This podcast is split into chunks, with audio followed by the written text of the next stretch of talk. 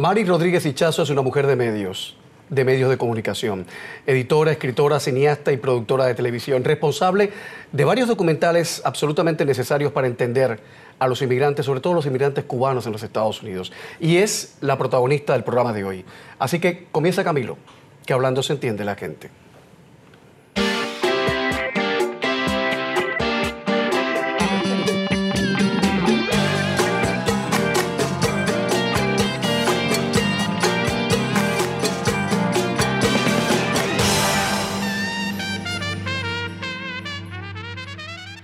Les presento de inmediato a Mari Rodríguez Hichazo, la nueva colaboradora de CNN en Español para temas de estilo. Bienvenida a la familia, ¿cómo Muchas estás? Muchas gracias, con mucho gusto venir a conocerte hoy y pertenecer a la familia. Bienvenida. ¿Qué va a pasar con esas columnas de estilo? ¿Qué nos vas a contar? Bueno, las columnas de estilo van a ser sobre temas de estilo de vida, o sea, moda, belleza, eh, mundo de la gastronomía. Arquitectura. Se, arqui exactamente. Sabes que la arquitectura hoy en día es muy importante en el estilo de vida. Se discuten los arquitectos como si fueran celebridades. Exacto, exacto, exacto. Y entonces artistas, pintores, todo lo que nos impacta en nuestro día a día en las grandes y pequeñas ciudades, porque el mundo de las comunicaciones llega a todas partes, pues entonces ese estilo de vida es accesible a todo el mundo. Y de alguna manera lo que has hecho en toda tu vida eh, como comunicadora. Vamos a ir por parte. Mari Rodríguez Hichazo nació en La Habana, Cuba, hija de Justo Rodríguez Santos, uno de los principales poetas de Cuba, relacionado con el grupo Orígenes,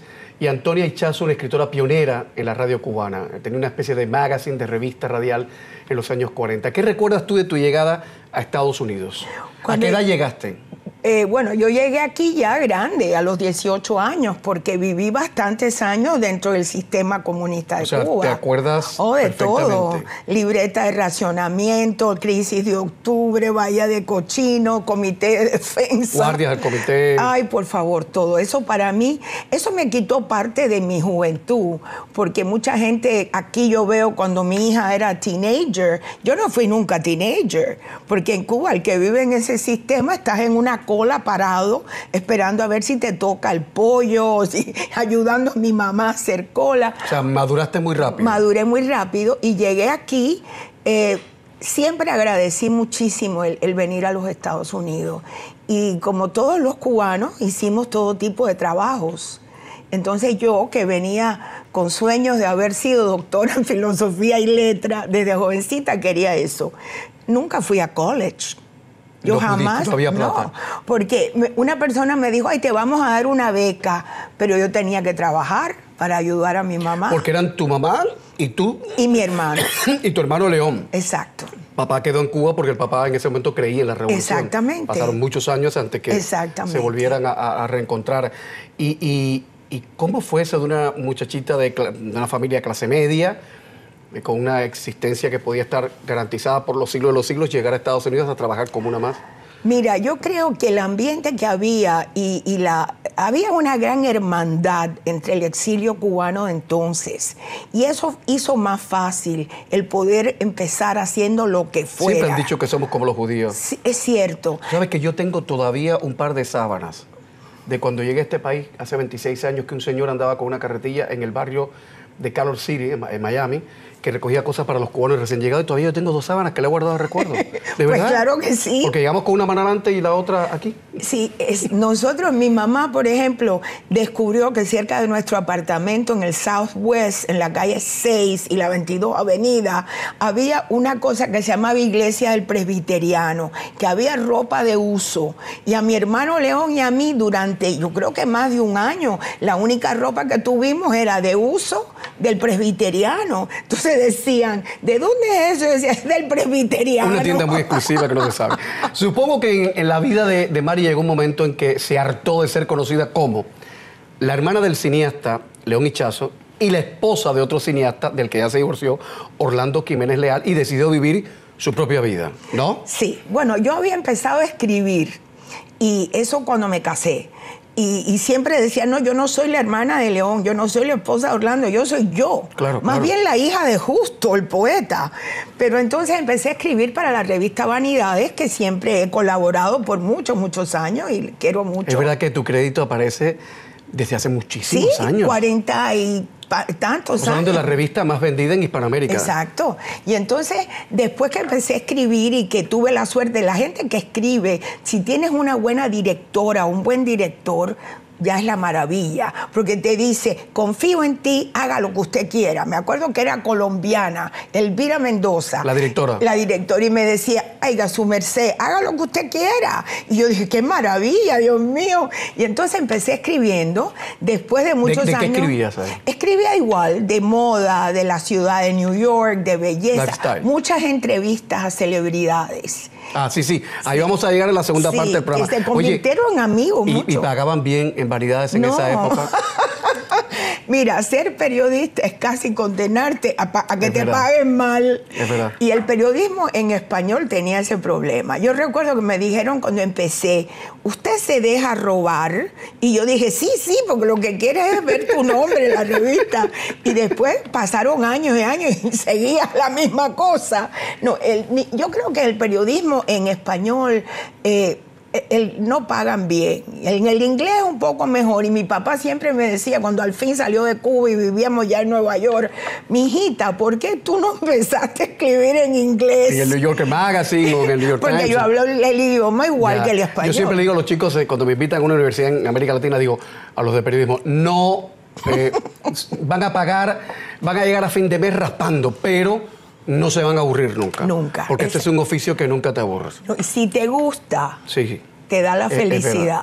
el periodismo puede hacerte feliz si te gusta. ¿Desde qué año vives en Nueva York? Hace 43 años. O sea, esta mujer, por tanto, sabe más de cuatro cosas de Nueva York y de sus rincones. ¿Por qué no empezamos por Estudio 54? Oh, por Dios. Primero, ¿era grande?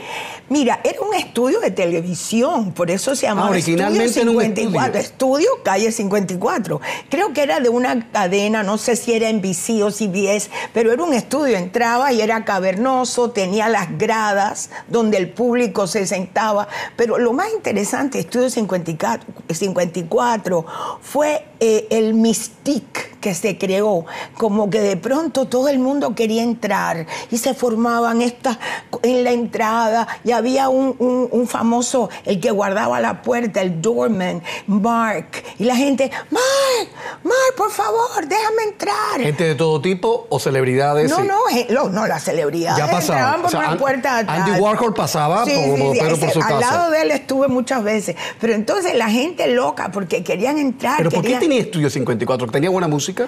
Eh, Tenía música rock, pero era más que nada un mundo muy loco.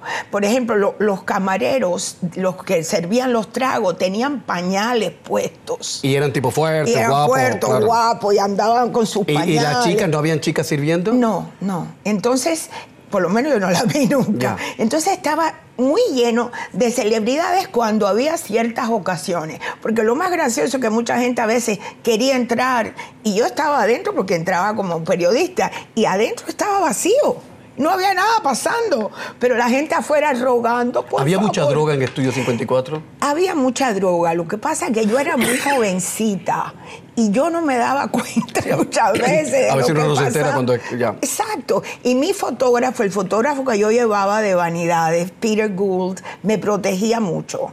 Y él me decía, no mires para allá, no hagas esto. Pero yo vi cosas horribles. Pero, pero al mismo tiempo, no sé por qué. Una pregunta indiscreta. ¿Qué? ¿Tu mamá sabía que te metías en esos sitios? Sí, porque ¿Ah, yo sí? so- he sido siempre muy ingenua. O sea, yo nunca he usado ninguna droga en mi vida, ni nada, ni me interesaba. Y yo veía esto como una espectadora. Yo estaba aprendiendo la vida de- nocturna de los años 70, 80, ¿no ve? Sobre todo cuando había fiestas. Cuando había fiestas era, extraordinario. O sea, no se puede entender el Nueva York de los 70 y los 80 sin Estudio 54. Sí, es verdad. No se puede. se puede. No, porque era un estilo de vida que no, mira, trataron de abrirlo de nuevo y no funcionó. Estamos hablando por ahí pasaba Basquiat, Andy Warhol, todo, todo Andy lo- Warhol siempre con una camarita Instamatic. Ah, ¿era de verdad que andaba Sí, con eso? Sí, y se paraba al lado así, se ponía a sacar. Y yo lo veía y tenía, estaba sucio. Ay, no debo decir eso. No, no cuentas todo eso, por Dios. No, era, no era muy limpio y tenía No. el saco sucio y la, usaba una peluca, ¿sabes Bueno, pero era Andy Warhol. Si voy yo y dicen, este viejo loco, ¿dónde salió? Pero era muy sweet. porque yo estaba al lado de él muchas veces y él me miraba to make sure, para asegurarse que yo estaba bien. Pero mira, conocí a Cary Grant. Hablando, por favor. El rey del char. Ay, por favor. Yo siempre decía, yo no puedo. Y era un señor mayor, ya canoso. Y, era una persona tan agradable, conversó conmigo. Claro, yo era jovencita, mona y eso, pero entonces él conversaba y de dónde tú eres y, preocupado, este, ¿qué estás haciendo aquí? Que una celebridad como esa le intereses tú como ser humano.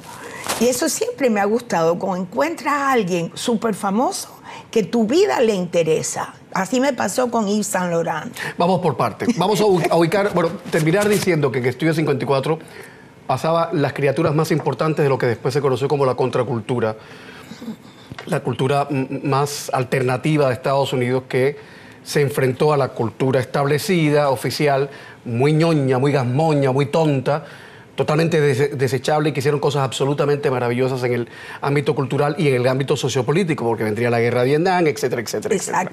Vamos a ubicarnos ahora en un lugar maravilloso en Nueva York, que los cinéfilos cada vez que van se tiran fotos y fotos, porque es ahí termina una película maravillosa, Nuestros años felices, oh. The Way We Were, en el momento oh en que frente al Hotel Plaza. frente al Hotel Plaza, en el momento que el, el personaje de Streisand mira al personaje de Redford y, se están mirando cara a cara como diciendo, bueno, el tiempo ha cambiado, pero yo te sigo queriendo y tú me sigues queriendo.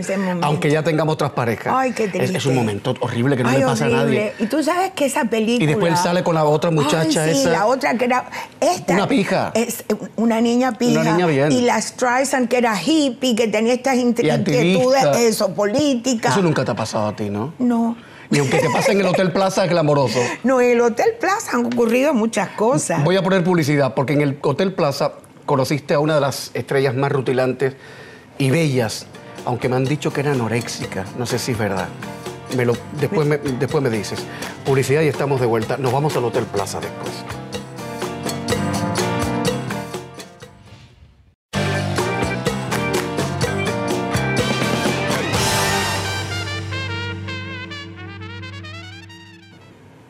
Estamos en el Hotel Plaza.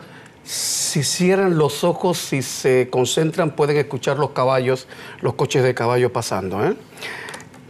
¿Cómo conociste ahí a Audrey Hepburn?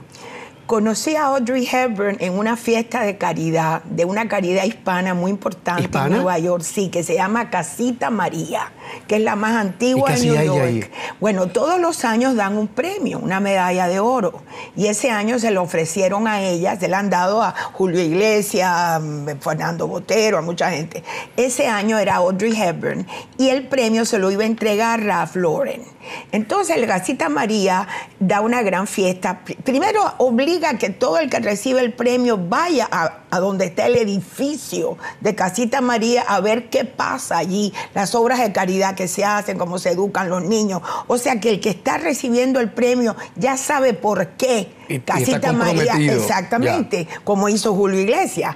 Entonces, eh, Audrey Hepburn aparentemente ya se sentía muy mal del cáncer en el estómago que murió poco después. Pero ella fue y yo la entrevisté y fue cuando yo la vi, yo le dije, ay, usted es mi actriz favorita. Me agarró las dos manos con una fuerza y con una calidez que yo dije, con razón, esta mujer es quien es. Se veía humana, agradable. Y entonces eh, estuvimos hablando y después la entrevista yo la hice un poco más corta, porque me di cuenta que no se sentía bien. No es cierto que era anoréxica. No, no, por Dios, no, no. Era un problema que tenía unos huesos, era una mujer huesuda, sí, una cara maravillosa una para cara con unos planos, unos pómulos.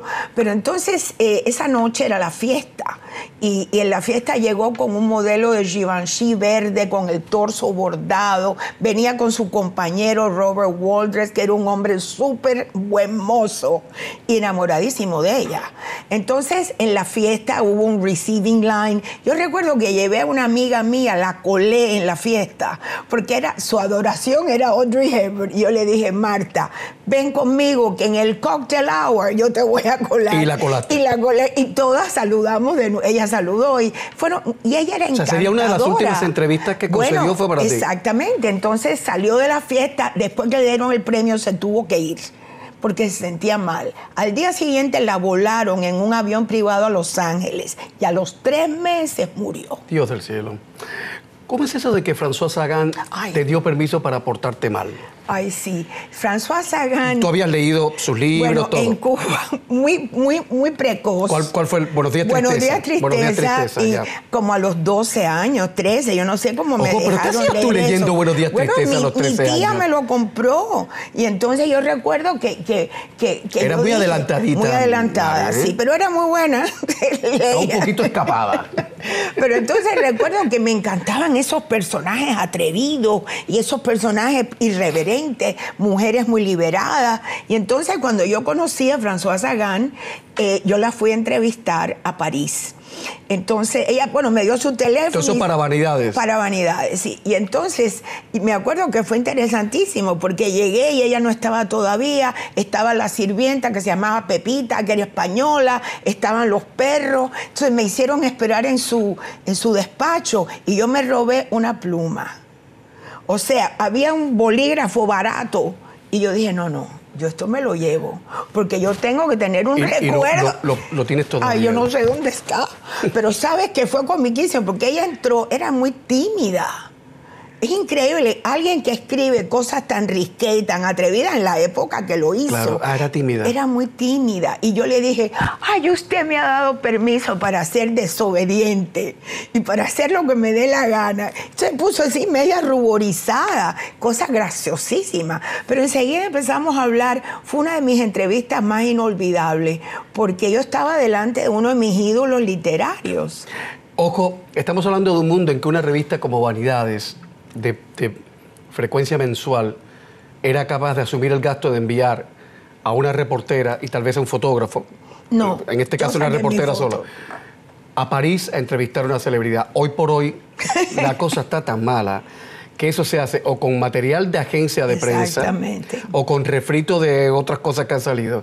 El periodismo está. Después vamos a hablar de, del- Sí. de- de cómo está la, cómo está el oficio, pero no, no lo vamos a entristecer ahora. que por lo menos tenemos, por lo menos tenemos trabajo todo este año. Oscar de la Renta, Jean Paul Gaultier, Ay. Karl Lagerfeld, gente del mundo de la moda que ha marcado, eh, que ha hecho huella en Mari Rodríguez Hichazo. Por ejemplo, Oscar de la Renta, Oscar era amigo mío.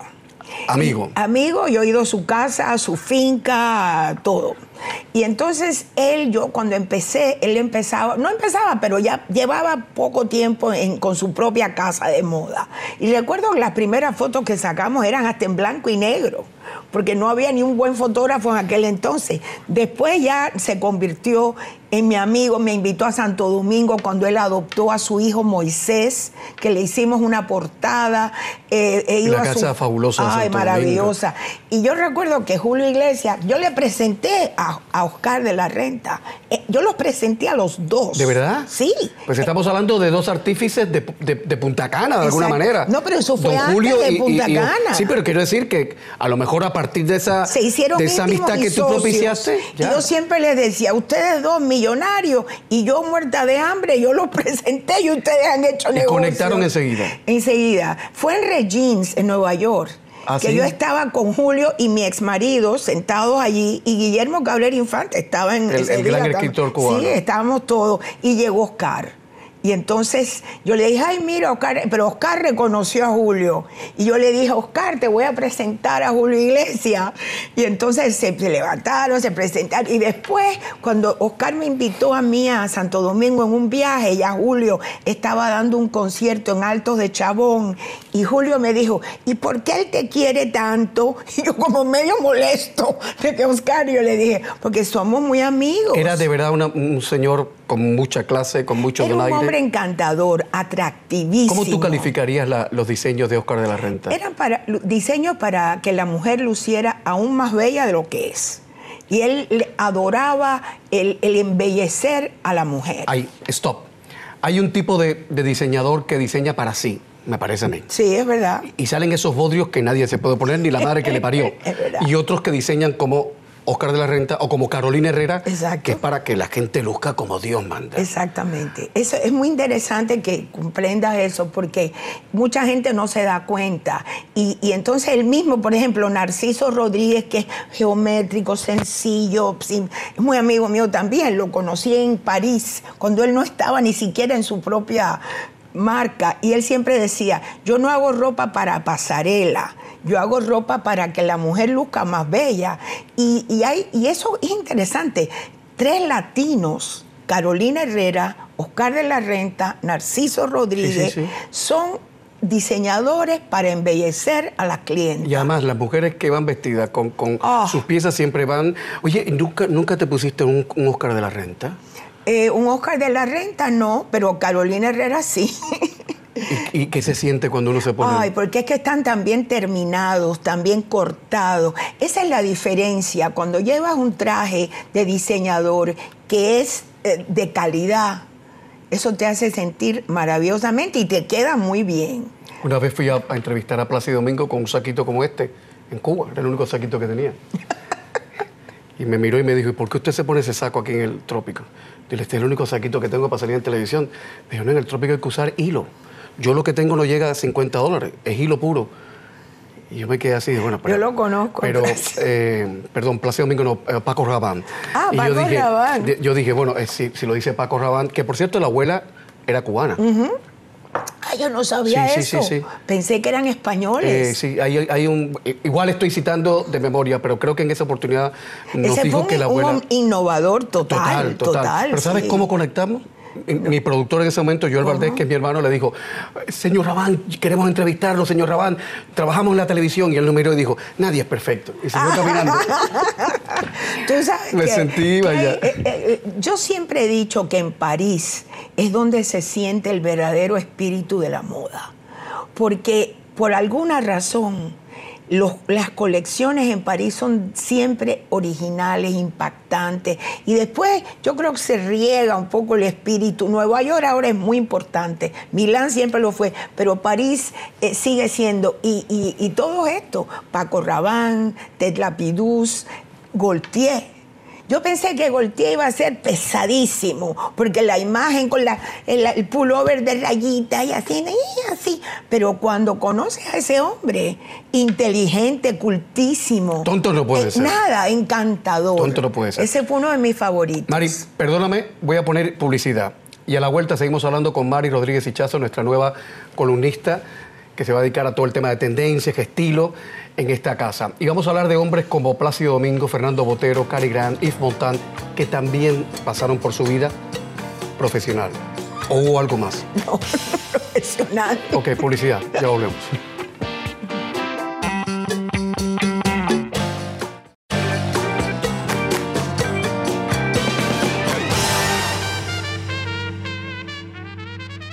Mari Rodríguez Hichazo, ¿qué tenía de especial Yves Montand? Yves Montand era una persona verdaderamente charmant. Era el francés ese que te, te lo ponen por excelencia, conquistador, suave. Eh, y, además, ¿sabes qué más me gustó de él? Que después que le hice la entrevista y conversamos y fuimos a almorzar, de pronto él siempre había sido miembro del Partido Comunista en Francia. Y de pronto me empieza a hablar mal de Cuba, de la Revolución Cubana y de Fidel Castro. ¿En qué año más o menos? Eh, ay, no me acuerdo. Fue como en los ochenta y pico. Sí, que ya la, la izquierda, la izquierda francesa que se había postrado ante Fidel Castro, Sartre, su mujer, Simón de Beauvoir, etcétera, etcétera, pues ya habían dicho, abrieron los ojos y hasta aquí empezó llegamos. a hablar de, de Cuba y de lo, de lo horrible, de la falta de libertad. Y figúrate, me dio por la vena del gusto. Porque yo decía, este hombre que yo lo que lo, lo amaba como chansonnier, como actor, como hombre sexy. eh, y de pronto el tipo es un activista político muy bien situado. Hablando de hombres sexy, eh, Plácido Domingo, Fernando Botero, Cary Grant, eh, ¿tuviste alguna, ya no estás trabajando en, en variedades, o sea que Sí, puedes... sí, estoy trabajando. Bueno, pero ya, ya, ya eso pasó, ya. Sí, no, no O sea, esa Tu directora pasó. colombiana no está viendo el programa No. probablemente, la que pagaba esos viajes. Eh, puedes soltar prenda. ¿Tuviste alguna historia extraprofesional con alguno de esos señores? No, no, no, no. ¿Pero por qué no? ¿Por qué no? Porque yo estaba casada y ellos también. Pero si hubiera habido una posibilidad... Mira, todos estos hombres son muy atractivos y ellos lo saben. Y por ejemplo, Fernando Botero es uno de los hombres más seguros de sí mismo que yo he conocido en mi vida. Yo salí con él en plano de amiga, porque yo estaba recién divorciada después y él no estaba casado de nuevo y salíamos de amigos. Y a mí me fascinaba salir con él, porque era, llegábamos a un lugar, nos trataban tan bien y él no, no tenía actitud de pedantería, sino muy normal, muy correcto, muy caballero. ¿Alguna de las celebridades que entrevistaste era pedante? De, que no quieras recordar, por ejemplo? bueno, es que hay, hay celebridades que se creen su propia eh, el fama y se creen importantes y en realidad gente que al final no son nadie y son muy difíciles. Entonces he tenido algunas personas así y en un caso incluso uno muy desagradable que lo fui a entrevistar y me recibió, me abrió la puerta de la suite del hotel con los pantalones desabrochados. Y yo le dije, oiga, mire, yo estoy en el lobby del hotel sentada. Cuando usted esté vestido, usted baja. Y si no, yo me voy. ¿Y te dio la entrevista? No, no, porque no bajó nunca, gracias. Era un cantante muy conocido, ¿eh? Tipo horrible. Él no quería la entrevista. Bueno, es que yo creo que le dio tanta vergüenza, porque pensó, dijo, ay, esta periodista que era jovencita, bueno, y, pero de una manera... Afortunadamente hoy las periodistas jóvenes están, yo creo que están mucho más entrenadas que en tu tiempo y a lo mejor le hubiera, lo hubiera ubicado en Tártaro si habla español, hubiera, eh, en español clásico le hubiera dicho, mira... Yo no podía creer... Es que siempre son situaciones de abuso de poder. De abuso de poder, claro, claro. Yo creo que, por ejemplo, algunos sí abusan del poder de la que tienen. Yo conozco, a, por ejemplo, a Harvey Weinstein. Ah, ¿Lo conociste eh, alguna vez? Sí, porque mi hermano León, eh, cuando hizo varias películas, Piñero, Me lo contó, sí, sí, sí, era su producer. Y Miramax fue la primera persona que... León lo, León lo conoció cuando no era nadie. Cuando no era nadie, cuando Over Dreams, que no, era, nadie. Y ese, ese tipo yo me di cuenta desde el primer día que lo conocí, que era un abusador. Bueno, mira dónde está y cómo está. Por eso la vida a veces te da, o sea, te pasa la, la cuenta. Mira cómo está, ¿no? Sí, yo... Está ahora en este momento bajo proceso judicial, es una de las noticias mm, más escabrosas en este país. Eh, y vamos a ver en qué termina todo eso, porque tiene unas acusaciones. Eh, lo que pasa es que muchas de las personas que lo acusan, importantes, grandes, estrellas, no van al juicio, no han participado como testigos en ese juicio. Entonces hay unas menores, estrellas menores, que lo están acusando, y yo creo que ahí él ha perdido, eh, no, no ha perdido, él ha ganado un poco en lo que puede ser. Vamos a ver en qué termina todo eso. Antes de pasar a tu fase profesional de cineasta, por último, ¿te has topado con alguna celebridad de ese tipo de gente que te dice, con unos espejuelos negros que parece que se van a estrellar contra el piso porque no ven nada y te dice, ¿usted no sabe con quién está hablando? no, no, Porque ese es el patán típico. Sí, no, eso no me lo he encontrado nunca, pero sí me he encontrado que he tratado incluso de darles un premio, eh, cosas muy importantes, a celebridades latinas, varias. ¿Y han actuado así? Han actuado yo conozco varias también. están, Y están en, eh, eh, con programas Pero ¿sabes estilo circo en América Latina. horrible, eh, horrible. Ah, quizás sea la misma persona. Bueno, después, después intercambiamos los apuntes en el comercial. porque terrible, terrible. Horrible, horrible, horrible. Mari Rodríguez Hichazo es miembro de la Fundación Cintas para el Cine y el Arte. Y en el año 1996 coprodujo la aclamada película Azúcar Amargo, dirigida por su hermano León Hichazo. Eh, ¿Cómo fue tu primer encuentro con el cine? ¿Fue en Nueva York o en Cuba? No, en Nueva York. En Nueva, York. sí. ¿Qué tipo de cine? Bueno, cuando mi hermano empezó a hacer Azúcar Amargo, primero cuando hicieron el Súper León y Orlando, eh, yo, yo pagué, por ejemplo, el carro de la producción, porque el cine que se hace sin dinero, independiente, requiere que se haga como una comunidad. Y yo empecé por ahí, pagando por ¿Pero el qué cine veías? ¿Nueva ola, eh, francesa, eh, a mí me encantaba los franceses. A mí todo 400 golpes y después Cloven de Cleo de 5 a 7. Eso, eh, Néstor Almendro, Don Truffaut, eh, Romer, todo. La felicidad. Sí, pero también me encantaba lo que el viento se llevó, cosas románticas, An Affair to Remember, cosas de los 50 que mi mamá veía y yo veía de chiquita. O sea, no solo la parte del cine de autor, sino... O sea, veías todo tipo de cine. Todo tipo. En el año 99, Mari hizo, dirigió Mujeres No, marcadas por el paraíso y fue exhibido en festivales de cine de prácticamente En todo el mundo. de todo el mundo, incluido el prestigioso Festival Mundial de los Derechos Humanos en Praga. Eh, ¿Quiénes son esas mujeres marcadas por el paraíso? Bueno, ese documental yo lo hice para honrar en realidad a la mujer cubana, en especial a mi mamá. la mujer Yo- cubana del exilio. Del exilio y en Cuba. Ya. Entonces, la idea era demostrar al mundo que la mujer había sido había sufrido enormemente, había sido usada por la revolución. Y entonces solo quería que aparecieran mujeres, testimonio de mujeres. Y empecé a entrevistar gente desde la que hace muchos años estuvieron presas en la cárcel original, mujeres que estuvieron 20 y 25 años presas, y otras que recién habían llegado, y otras como Celia Cruz, Olga Guilló, y más jóvenes como Zoe Valdés, María Elena Cruz Varela. Entonces hice una fui tejiendo las entrevistas de esas mujeres independientes como pequeños eh, viñetas y ahí te dabas cuenta que la que fue como digo, marcada por la revolución cubana hace 40 años, coincidía con la que había sido recién llegada. O sea, de que la huella permanecía. Ha- Había una continuidad de la crueldad. Hay dos visiones de este, de este fenómeno. Eh, los historiadores oficiales cubanos y la izquierda latinoamericana más ortodoxa, más cerril, que todavía echa de menos el muro de Berlín, eh, siempre han dicho que la revolución cubana liberó a las mujeres. Eh, pero en este documental está el testimonio también de una de las sobrevivientes de la tragedia de Cayo Perro, Oh. que fue una cosa horrible. Mayo del 1997, 14 personas quedan varadas, balseros quedan en- varados en un callito. Si hubiera sido dos meses antes, se hubieran salvado prácticamente todos, pero en ese momento cambió, cambiaba todo y ya los itinerarios, los barcos eran otros. Bueno, cuento corto. Una de esas mujeres tuvo que, eh, esa fue una de mis primeras eh, historias como reportero local aquí en Miami. ¿Sí? Fue la exclusiva ¿Tú de Telemundo fuiste al Calo- 51, vino el noticiero donde yo trabajaba y recuerdo que una de esas mujeres y el padre tuvo que ah, enterrar a sus hijas con piedra en el callo para que las auras teñidas de los pájaros no, no mordieran los cadáveres de, esa, de, de esas niñas. Y está también el, do- el- el- el caso de, en tu documental de María Elena Cruz Varela. Sí que le hicieron comerse sus poemas en Cuba. Una Cuando- poetisa opositora que le hicieron comer sus poemas.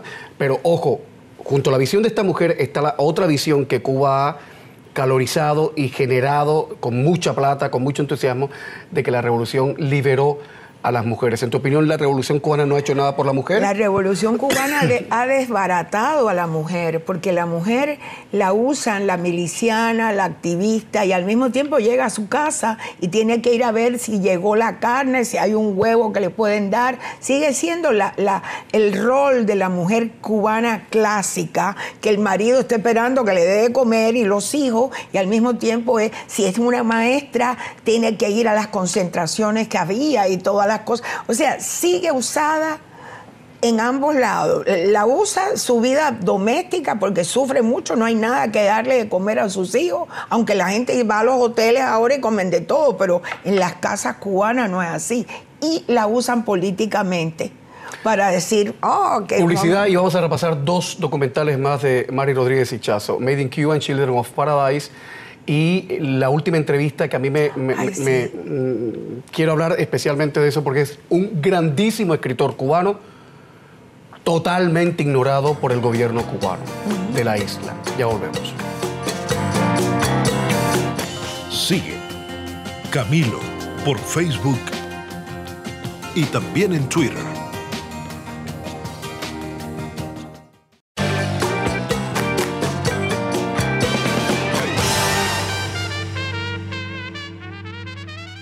Y ahora espacio para Guillermo Cabrera Infante, porque esta mujer le conoció, fue su amigo. Y en el año 2005, Mari Rodríguez Hichazo escribió, dirigió y produjo el documental La última entrevista sobre este novelista cubano. ¿Cómo era Guillermo Cabrera Infante fuera de, fuera de los focos de la actitud de la, de la prensa? ¿Cómo era? Era el hombre más ingenioso y más simpático Un- del un mundo. Cubano, típico, Siempre. ¿no? Y, y además, yo, él decía, Mari, tú eres mi mejor audiencia, porque todo lo que decía yo me reía, porque es que era tan ingenioso, el juego de palabras, él, eh, eh, eh, todo tenía un sentido inteligente y además simpático. Era muy anglófilo, pero al mismo tiempo muy Sí. cubano, ¿no? Oh, cubano 500%. En esa entrevista que yo le hice, ese, ese pequeño documental, eh, te das cuenta, ves, su- ¿sabes que en una máquina de escribir? Nunca usó un computer. Ah, no sabía, Y yo decía, yo lo tengo, porque en el documental aparece la máquina de escribir, aparecen libros cubanos, aparece una bandeja llena de mangos que le habían regalado allá en Londres, porque él vivía en Londres. Y entonces me sacó a pasear por su barrio, siempre hacíamos el paseíto, y me decía, mira, esta película se filmó aquí, esta otra, y ahí vivía Ava Gardner. Porque era un cinéfilo extraordinario. Era, además era un tipo simpatiquísimo. A veces podía parecer pedante y la gente no lo conocía decía, ay, que se cree, que pesado. Pero no era, eh, además era un escritor extraordinario. Siempre añoró Cuba.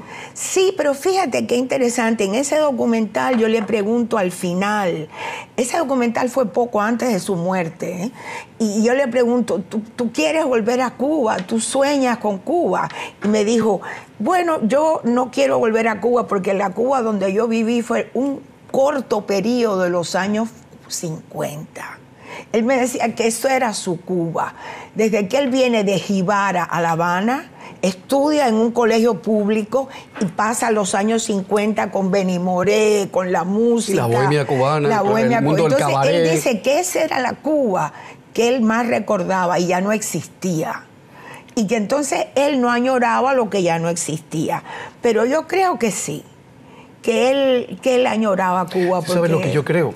Sin conocimiento de causa, ¿eh? Esto es un libretazo, como, habla, como decimos los cubanos.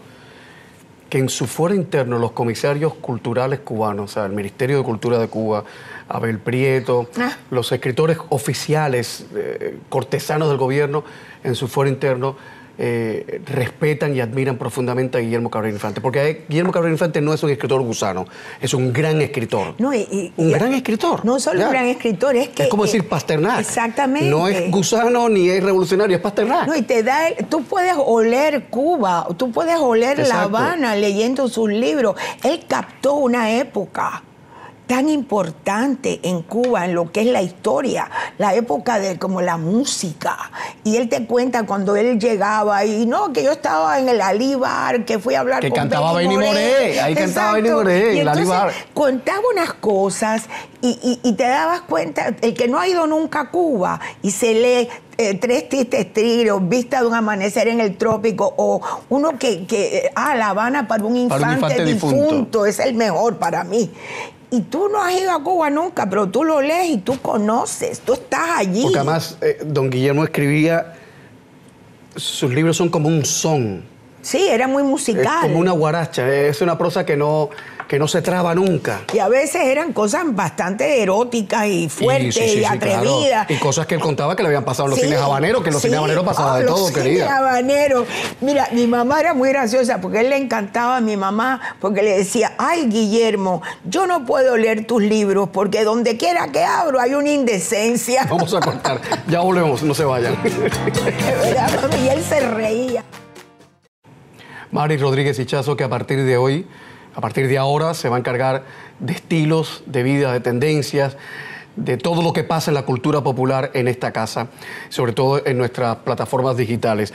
Oye, querida, tú has llevado una vida de novela, ¿eh?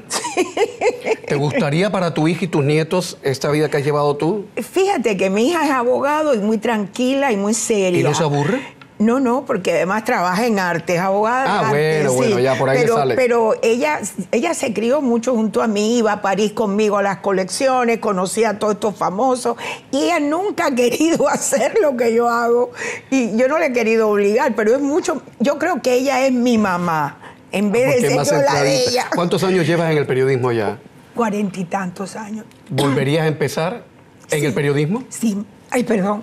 Porque mucha gente que, que lleva, eh, tanto las mujeres más, las mujeres más, siempre les, les- les cobran más a las mujeres. En el periodismo tienen que hacer mucha dejación de la familia, de cosas para poder Sí, pero estar. yo empezaría de nuevo mañana mismo. Bueno, estoy empezando con ustedes. Eh, escribes en computadora, por supuesto. en computadora, claro. Ya, ya, no, Sí. porque todavía hay, hay colegas que Sí, escriben sí, en sí, máquina no, de pero eso yo veía a mi papá escribir y no le gustaba y arrancaba la página así, así la tiraba al piso. Y ahora es tan fácil ser escritor. Última pregunta. Eh, sé por tu, tu hermano León que tu padre y, y él hicieron las paces. ¿A ti Oh, te costó sí. hacer las paces No, con tu padre? no, no. Porque su padre se quedó en Cuba con la revolución y después se fue. No, no, yo sabía que mi papá había tenido esos ideales revolucionarios. Porque era un hombre de izquierda. de izquierda claro. desde muy joven, pero yo sabía que el día, yo recuerdo, mi padre fue a China, lo invitó Mao Zedong, y estando en China, donde habían traducido sus libros de poema al cantonés y al pequinés, cuando él regresa de China a Cuba, él grita, me quiero ir de aquí, sáquenme. Y mi papá nos llamó a nosotros aquí a Miami, no, no, estábamos en Miami. Y le dijimos, papi, pero ¿cómo te vamos a sacar si te acaban de quitar el pasaporte? Y lo dejaron tres años trabajando en una granja. Sí, sí, que era lo que se Exacto. era lo que era el y cuando llegó aquí, ¿qué vamos a reprocharle? Nada. Qué bueno. Eh, te lo pregunto no en plan chisme, sino porque lo que has contado es como una promesa de futuro, de que a pesar de las diferencias sociales o políticas que cada quien tenga, eh, por encima de todo está el amor de la familia y el cariño de la gente. Y con eso no puede ni el Kremlin, ni la Plaza de la Revolución, ni la Casa Blanca. La gente por encima de todo. Gracias, querida. Gracias a Buenas ti. noches, buena suerte.